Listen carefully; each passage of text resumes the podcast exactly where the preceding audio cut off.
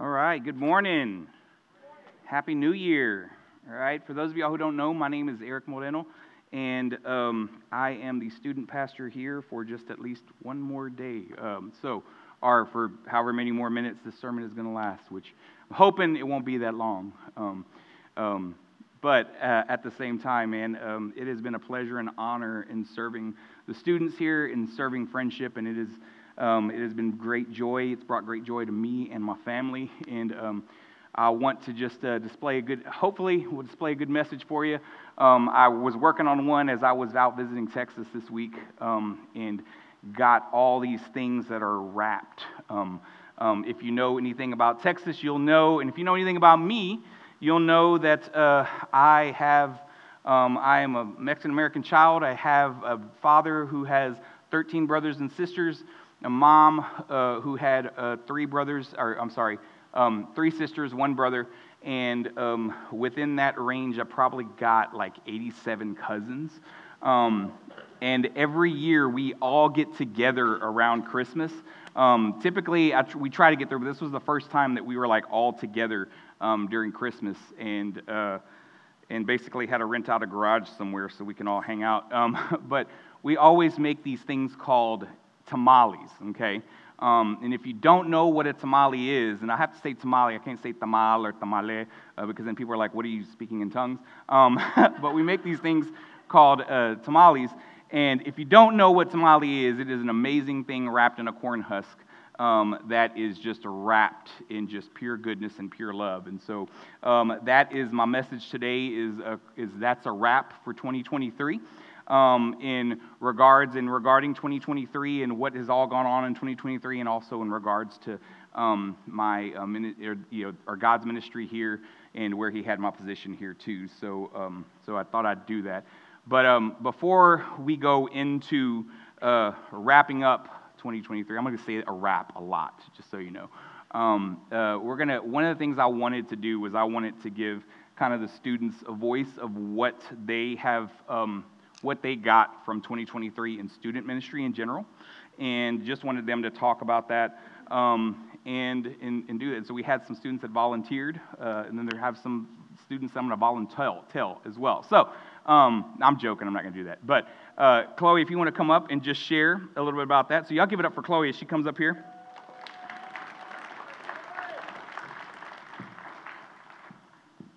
And so she is going to just express kind of what uh, 2023 has meant to her in student ministry, things like that too. So.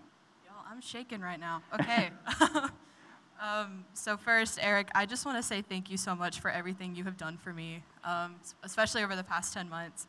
When I first came to this church in February, I was very shy, um, and he took me in like a lost puppy and treated me like I have gone here for years. And I knew that when I first met you, the leaders and all of these precious students that this is a student ministry that I could call home and family. The community we have here is incredible and it has meant so much to me, especially right now. It's comforting to know that everyone is always there for each other, but we also help one another grow in faith. And I know that that is God working through every single person here, including myself. I'm going to miss you telling me about when you listen to Big Time Rush. I'm going to miss whenever you mess with me about calling them Big City Rush. And of course, hearing you say Riz like five times every Wednesday night. and it's definitely going to be different here, but I know you are being God's hands and feet and going where you are called. We love you, and I love you guys so much. You. All right, y'all give it up for Chloe. All right, awesome. And then uh, Cassie had something that she was sharing from someone who's like overseas right now too. So um, it's it's Haley. She's just in the Dominican Republic. She's vacationing right now. But so, uh, y'all give it up for Cassie. She comes up here too. Mm-hmm. So I didn't write anything like everybody else did, and I'm really sorry.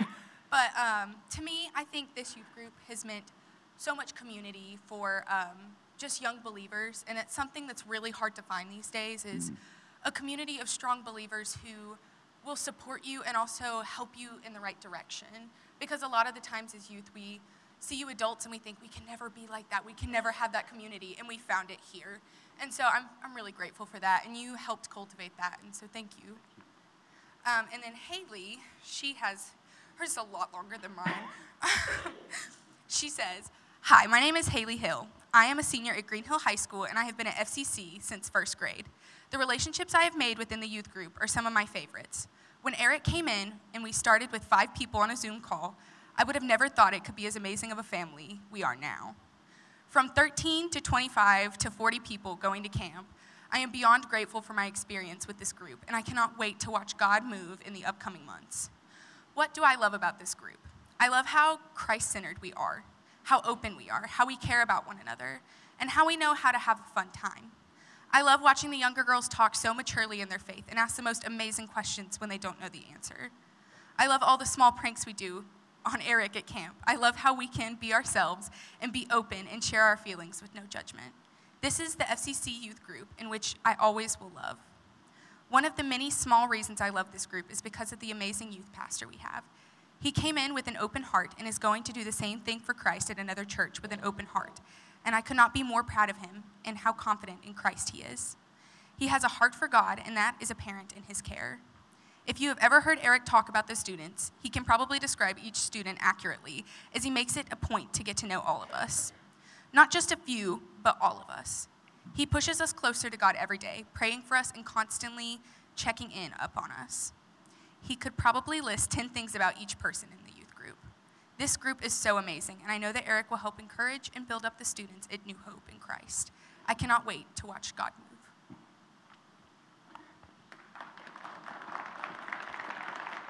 Awesome. Awesome. Man, woo, I wasn't expecting that. Um, my eyes are sweaty.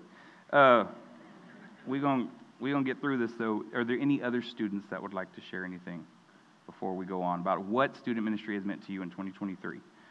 So, if not, we, we will go, we will move forward. So, um, but just with, with all of that, um, I am so thankful um, for serving. I'm so thankful for being a part of, of friendship.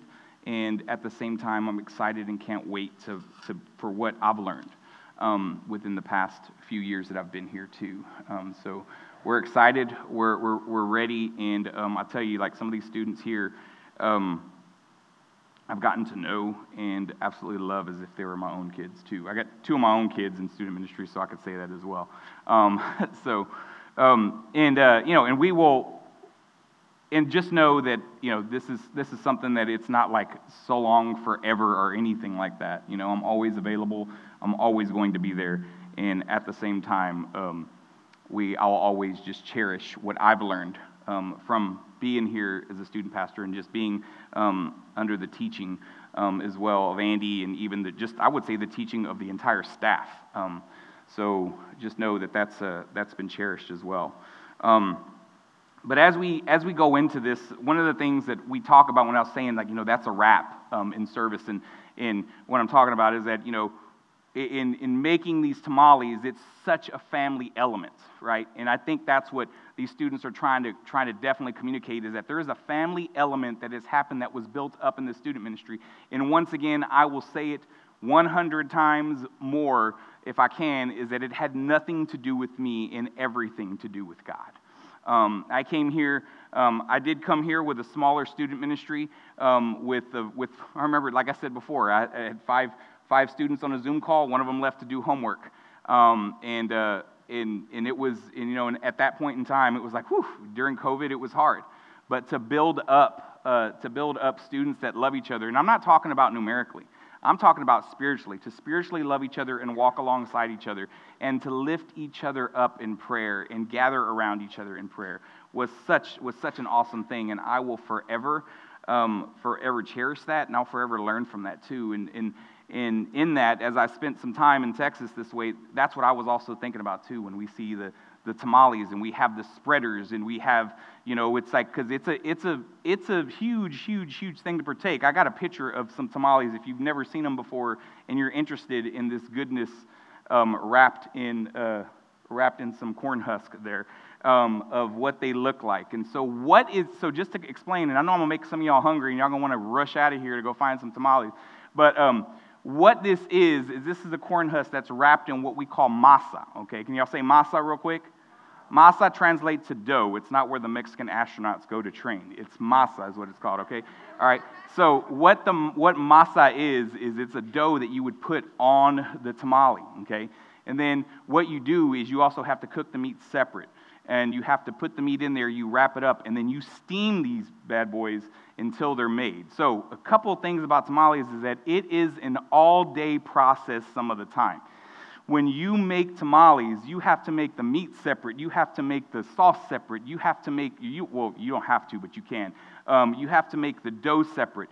And then there's something that you do that cultivates the fact of making sure everything is properly seasoned, is everything is properly made. Like one of the things that you have to do with your dough is you have to make it into a little ball. And then you have to get some room temperature water. It can't be cold, it can't be hot and you have to put that dough in the temperature. And if the dough stays afloat, that's when you have the perfect consistency of the manteca and the seasonings and everything like that that don't allow it to fall to the ground. And that's what allows it to be really thin, really nice. And a couple things about it is that you have to have like the perfect meat to masa ratio is what I would say, because some of these places that you'll get tamales at, you'll notice they're really big hunking tamales with like this much meat in it too. And you're just like, oh man. And if you have too much masa in there, you will actually allow yourself just a big, just, you're going to be eating dough the whole time. And just nothing's really, and to be honest with you, like if you just had corn, which is corn masa, which is made out of corn, corn dough is not good by itself. Like steamed corn dough is not good by itself. So that's what's so cool about tamales is that there is all of this stuff that makes it together. And tamales, actually, the history of it, I know you're going, man, man, this guy knows a lot about tamales. Yes, for sure. History of it goes back to 7000 BC. And they were actually made to give to the Aztec Indians as what they called, they were known as corn gods because they cultivated corn and farmed corn so well. And so, all of that to say, is that it is, it is, hard, to, it is hard to do that. There's the presentation of the tamales where we want to make sure and understand the presentation of meat to dough ratio is on point. That means that it's good. And then we want to make sure that the masa is, is very thin as well, so you can have that, those flavors that all come together and work well. And then there's also um, servability, is what I would say. You know, we want to make sure that the meat, masa, and tamales as a whole are actually able to be served and they're not falling apart or anything else too. As a family who cooks them with my mother, she always made sure we had a certain way to spread the masa. She said, You need to spread it this way and don't spread it that way. She always would say you would have to get the corn husk and not the part that's like rigid, but the part that's smooth, so that way it can fall off very nice. Um, and then uh, we would always question ourselves sometimes when we would make seven dozen of them and stuff like that. Well, man, we do this a while. That's why you have a whole team of people and you make several dozens of them at the same time. Um, and then my mom would also say, the servability portion of it, my mom would also say, like, sometimes that this would be the only gift that her mom and her family would be able to give people was, to, was a tamale because they didn't have a lot of money growing up as well, just to know the history of that of in, in my family specifically. And I know that other families would say the same thing too. And then there's also a sacrifice concept of it too. where people get these as gifts or would, or would gift them some? It was such a blessing, not because it was good food, but because we understood the time and sacrifice it takes for these to be made. There's an honor and appreciation for tamales. And so, in looking at all of that, uh, I thought, hey, not only are we going to talk about this thing wrapped in corn husks, but we're also going to talk about just wrapping up, um, wrapping up 2023. But also, let's I wanted to look at the times that Jesus was wrapped. Um, and so, there's three passages that we'll look at today. Um, we will look at Luke 2 8 through 14. We will also be looking at John 13 1 through 7. And then we'll also be looking at Jesus' burial, which is uh, John 19, 38 through 42. Um, so, uh, and then what I wanted to do is I wanted to show you. So I couldn't bring the corn masa here because it'd just be too dirt. It'd just be too greasy and grimy, and then y'all would be like, this guy has all this stuff on his hands. But I was able to bring some flour tortillas. Man, I want to see. Oh, you can't see that smoke. Um, but some flour tortillas here that says, you know, that basically is the same thing. There's certain things that certain, it takes a long time to make uh, tortillas, flour tortillas as well. And when you make them, there is a consistency that you have to have to make sure it looks right. And a lot of times, this is what I always say too I don't trust a straight circular uh, flour tortilla because that means that it was not handmade. And you see this looks all, all a little wonky and stuff like that. But my mom always used to tell me when I used to when I used to you know roll them out and make them, she goes, "Then it looks like the shape of Texas." So you want them as round as you can get them, but um, but to know the consistency and the time and, and, where it takes place and how everything is put into this food and you make it from scratch. And I know it's not just tamales and it's not just not just flour tortillas, but it's a lot of different things. And so we're going to look at how Jesus was wrapped these three different times in Scripture and what that comes out to be. So we will be texting the text in this. Um, unfortunately, I don't have the handy dandy notebook, um, Andy's handy dandy notebook, but I wanted to hear from you all and see what you get from it as well, and then we can talk about some application um, later on. So uh, let's go ahead and dive into Scripture here as we look at Luke. We're going to go each passage at a time, just like we do with the students, um, and we'll go through uh, that as well. So, Luke 2, we're going to look at 8 through 14. It says, Now there were shepherds nearby living out in the field, keeping guard over their flock at night. An angel of the Lord appeared to them, and the glory of the Lord shone around them and they were absolutely terrified. But the angel said to them, Do not be afraid. Listen carefully, for I proclaim to you the good news that brings great joy to all the people. Today, your Savior is born in the city of David. He is Christ, the Lord. This will be a sign for you. You will find a baby wrapped in strips of cloth and lying in a manger.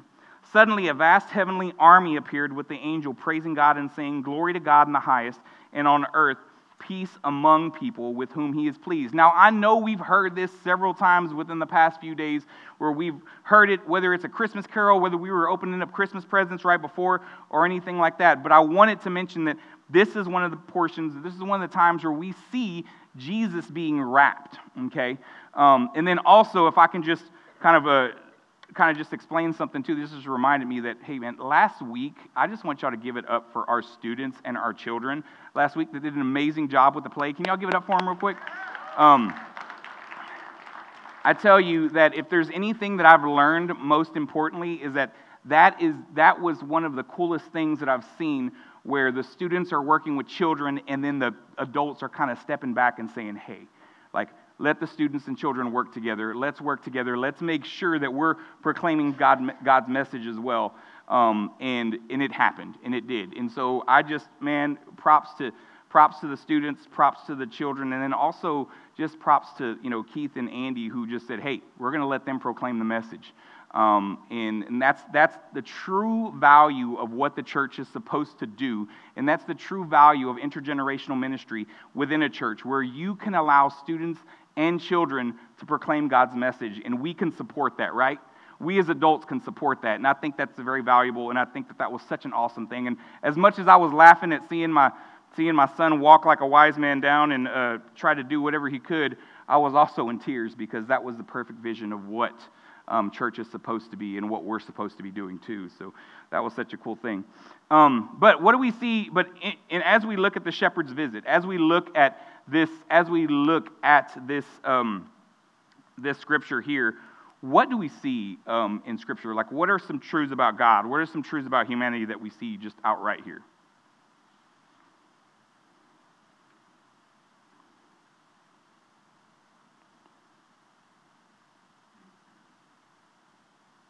Anything in general? I'll be here all day. I'm joking. I'm not going to be here all day.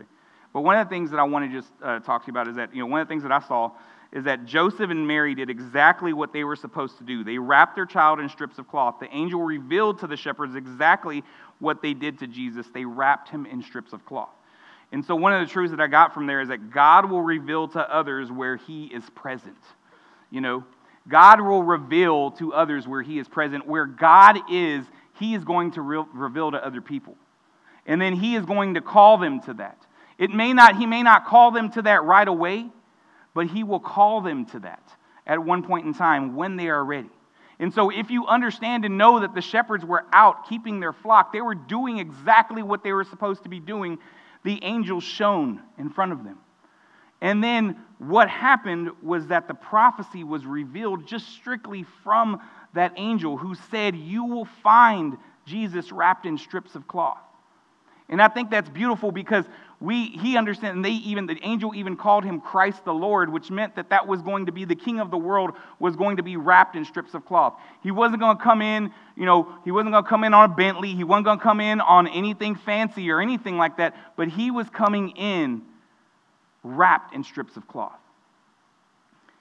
The, and how the shepherds just identified with that and understood that and knew um, to go. And God will also reveal where He wants you to go. He's going to talk to you, He's going to, he's going to tell you that. And He revealed this to the shepherds. But He was wrapped and He was presented. As He was wrapped, He was prepared to be presented to the people. He was presented to the, to the shepherds as He was wrapped. And then later on, as the wise men came down, which he was a little bit older, um, we understand that, that he was presented to them. So he was presented to the shepherds just as much as he was presented to the wise men as well.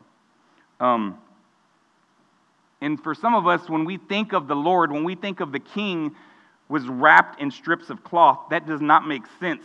He's supposed to be our king, but the shepherds understood the assignment and went on to see the king wrapped up in strips of cloth. So understand where is Jesus in your life. When he was wrapped, the prophecy was revealed and he was wrapped to be presented to the people. What are we going to wrap up in 2023? And at the same time, how are we going to, uh, how am I preparing for the presence of the Lord in 2024? What am I going to do? How am I going to understand what God's assignment is for me in 2024? And I think it's very val- that's why it's very valuable for us to be in the Word. That's why it's very valuable for us to be in Scripture, but it's also valuable for us to be in community with one another, as we just saw with some students that we said here, that we, that we, that we heard them say. This is valuable for ministry. It's valuable to move forward. It's valuable for that. It's valuable for faith as well. Because as we're conversing, as we're in community with each other, as we're moving with one another, just as the shepherds were, there's that value in knowing who He is, understanding what He did, and understanding who He is by what God is revealing to you each and every day. That's why it's important to be in the Word. That's why it's important to hear His message. And that's why it's important to be obedient to Him as well. Um, any, other, any other truths that you see in this, too?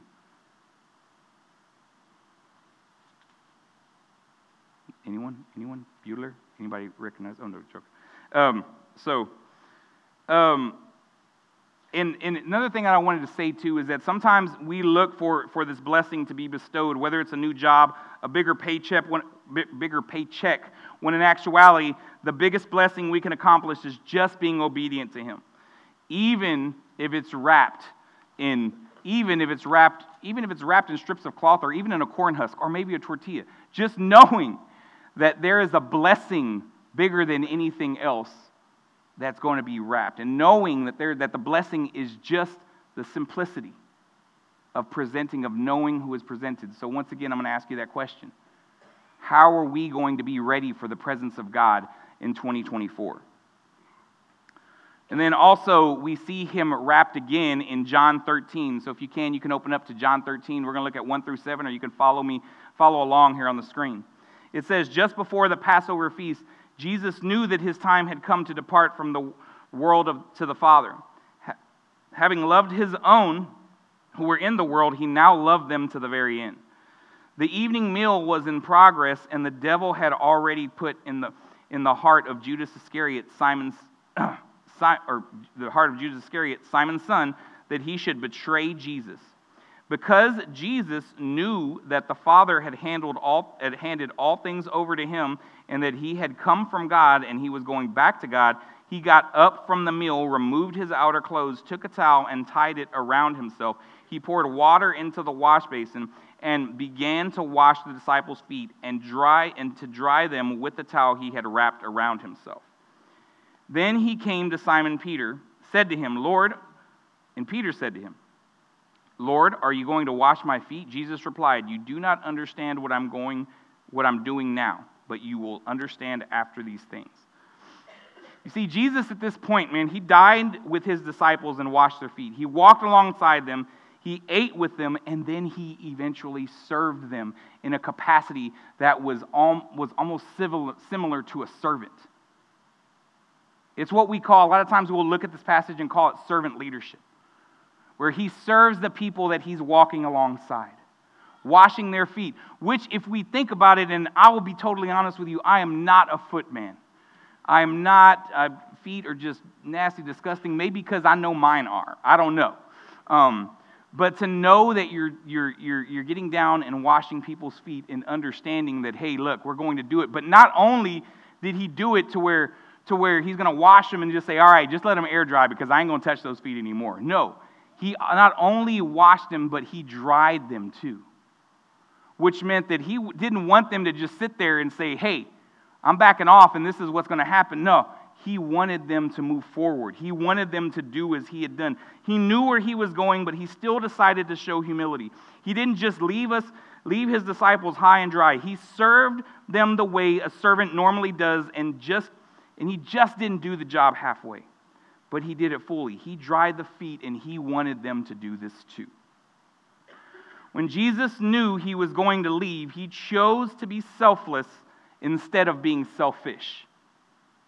And many times in today, one of the things that we know when we are leaving something, sometimes we want to wash our hands of it and put it up and say, all right, that's it, I'm done. And we don't want to necessarily have a healthy transition because sometimes when the world says we're through, we're through and we want to move. But you see, Jesus didn't work that way, He didn't act that way, especially with His people. He wanted to make sure that they were good. He wanted to make sure that their feet were dry. Why? Because he was expecting them to go and walk and live another day and to do the same thing that they wanted him to do as well, or that he wanted them to do as well. And so, with this, I would just ask the question for application is how am I preparing to serve the Lord in 2024?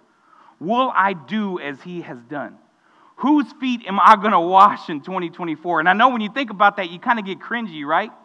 But seriously, Whose feet will I wash in 2024? I want you to start asking yourself that question. And don't think of it as, I don't, and I'm not trying to say this because I want y'all to get a basin and a, and a washcloth and go to somebody's door and, and, and do some foot washing and just say, hey, because that could be kind of creepy, right? But think about who you're going to serve in 2024. Think about who you served in 2023, and are you going to stay in that same capacity in 2024? Or does God want you to serve somewhere? Whose feet does He want you to wash? That's hard, right? Because when we think about how gross, how, how, how disgusting it may be to wash someone's feet, how careful we have to be to wash someone's feet, it's hard.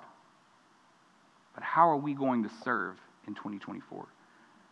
Because this point in time, it was humility revealed to the disciples. It was humility revealed to the people.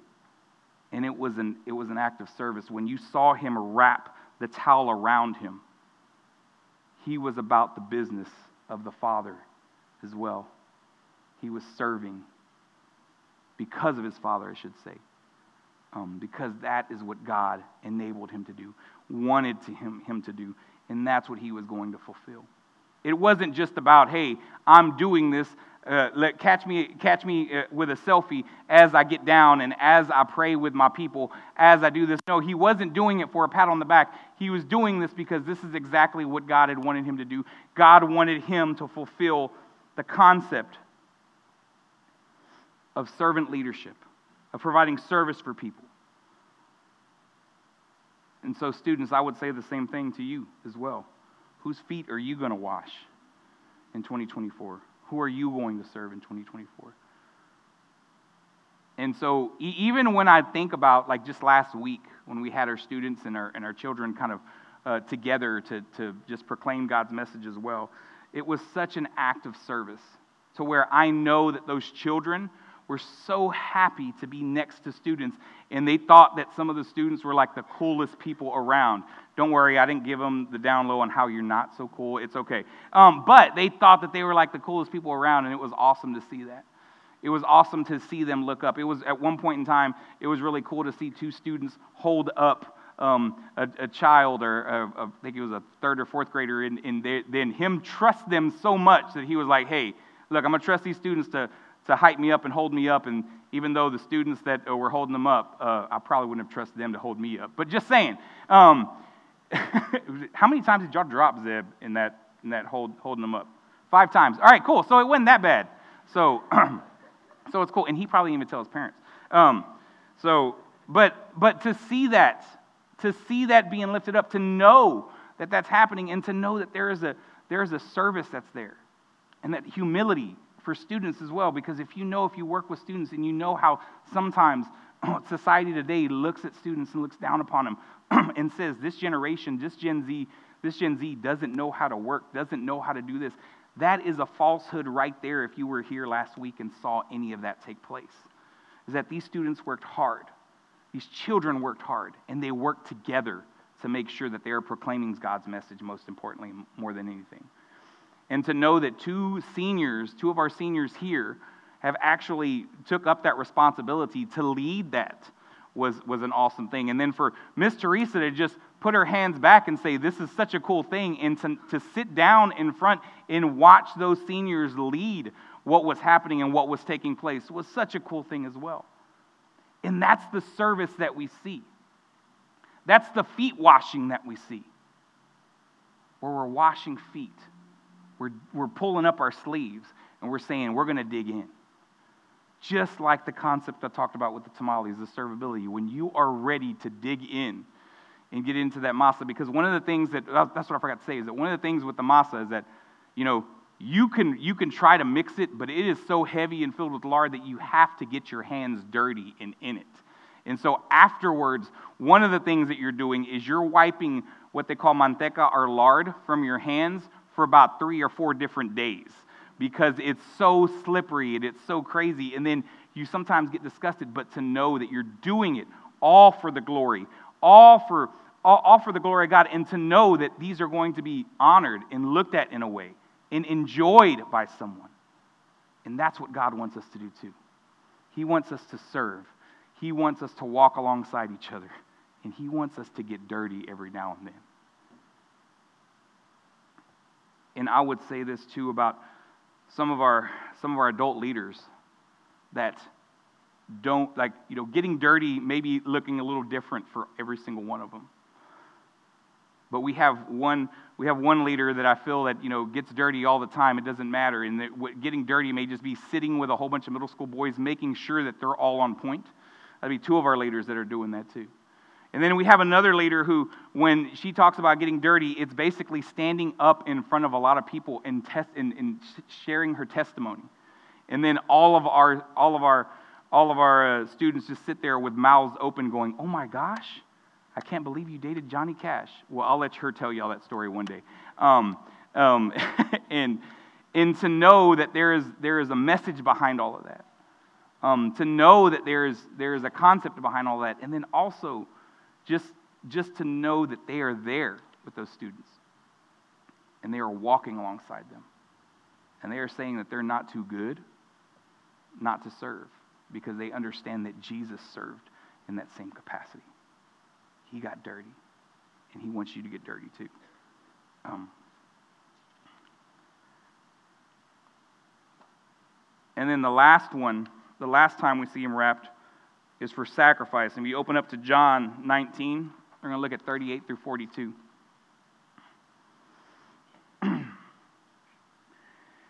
it's Jesus' burial. And it says, After this, Joseph of Arimathea, a disciple of Jesus, but secretly, because he feared the Jewish leaders, asked Pilate if he could remove the body of Jesus. Pilate gave him permission. So he went and took the body away. Nicodemus, the man who had previously come to Jesus at night, accompanied Joseph carrying a mixture of myrrh and aloes, weighing ab- about 75 pounds. Then they took Jesus' body and wrapped it with the aromatic spices and strips of linen cloth, according to Jewish burial customs. Now, at the place where Jesus was crucified, there was a garden, and in the garden was a new tomb where no one had yet been buried. And so, because it was the Jewish day of preparation, the tomb was nearby. They placed Jesus' body there. Joseph and Nicodemus, you see, what they did is they wrapped Jesus' body as a ceremonial custom to which this wrapping represents the sacrifice of Jesus and also the tradition that was basically nullified by Jesus, which means that you know, his body was wrapped through, through sacrifice, but at the same time, that tradition was killed. It was nullified Tradition does not hold down Jesus. I'm going to say that again. Tradition does not hold down Jesus.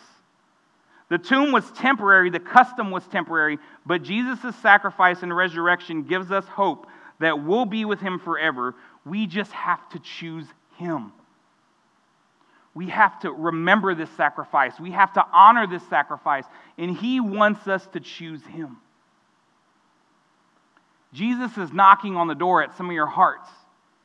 And all he wants you to do is let him in.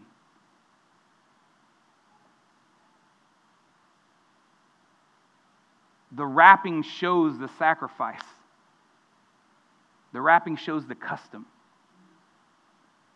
But Jesus, Jesus killed that custom. And so I would ask you this like, will I choose Jesus in 2024? And what can I sacrifice in 2024? Not because of tradition, but because of Jesus. I'm not saying that we sacrifice so we can pat ourselves on the back to say, hey, not doing social media for the first month. No.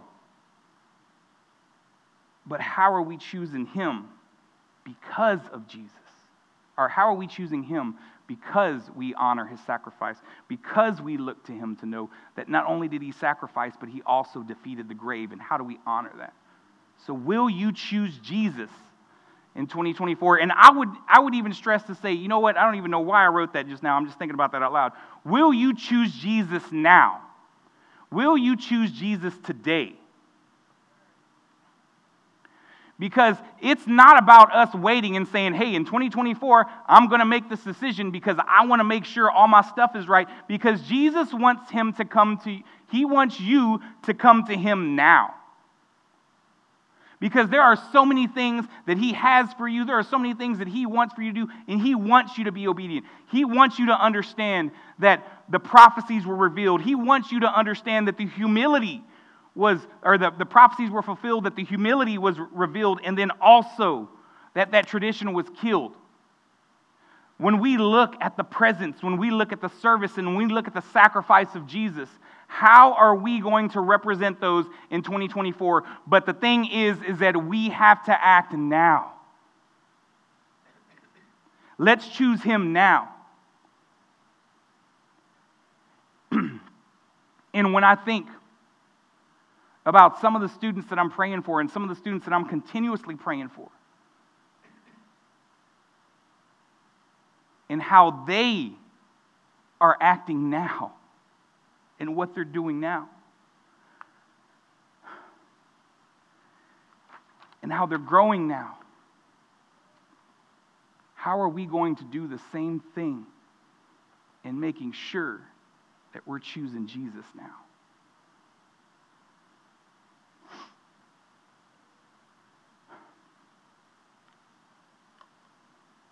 this, this has been such an awesome three years. Um, and I can't wait to see what the future holds as well. But to know that we serve, to know that we, and I say we, we serve students who are enacting, who are moving in Christ, and who are continuously doing that. And for some of y'all who don't know, and I'm going to blast her, uh, blast her right now, that we have a student right now that is actually engaging in, um, in a, what they call a how to life movement, where what she's doing, she's a senior. And if you would ask her two years ago if she'd ever do something like this, she would say absolutely not.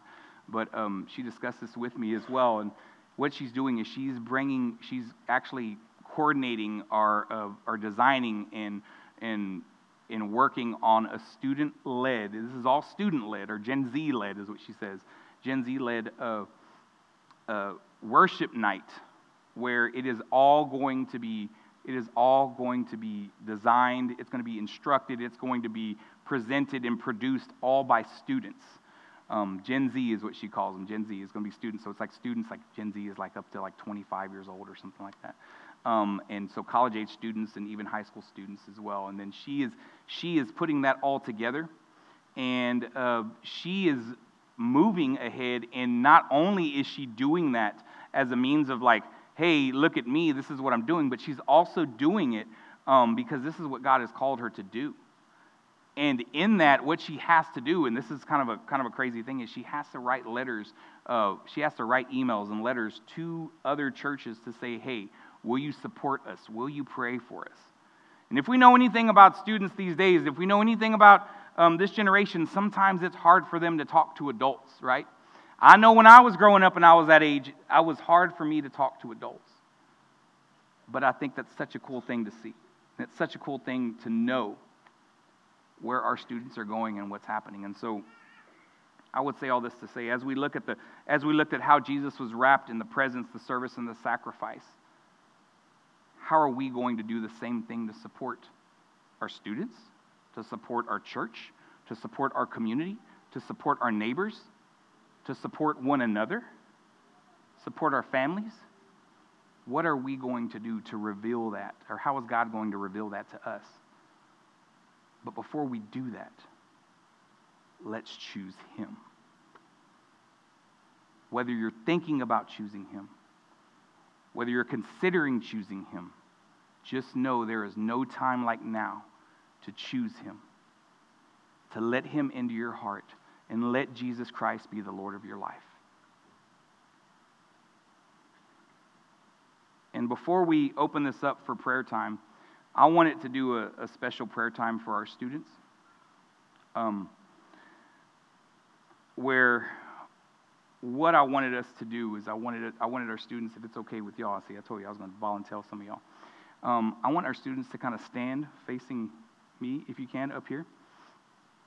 Come on, y'all can walk up here. Y'all can do it. Volunteer. Volunteer.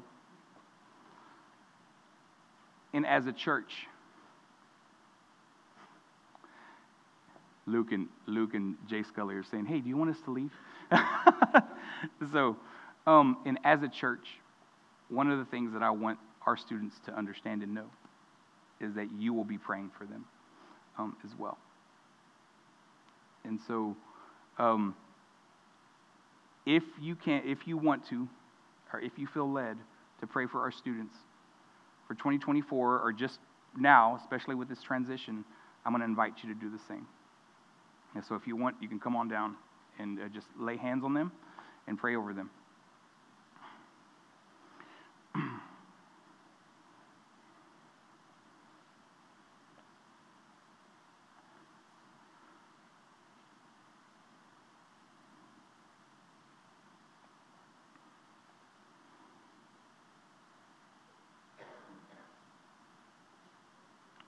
If y'all do, we just want to go ahead and start praying over them and then I'll end us in prayer.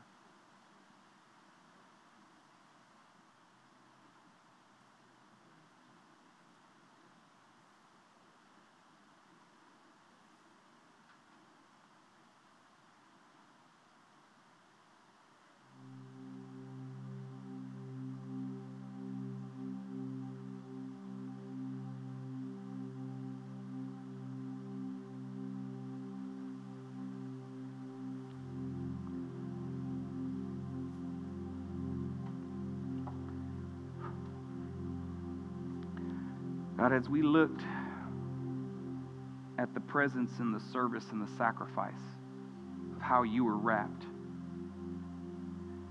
this is the beauty of the tamale making I was talking about.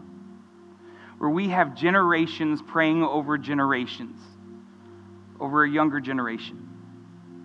Where we understand that as we move in you, as things are being moved, that you are still the foundation, God.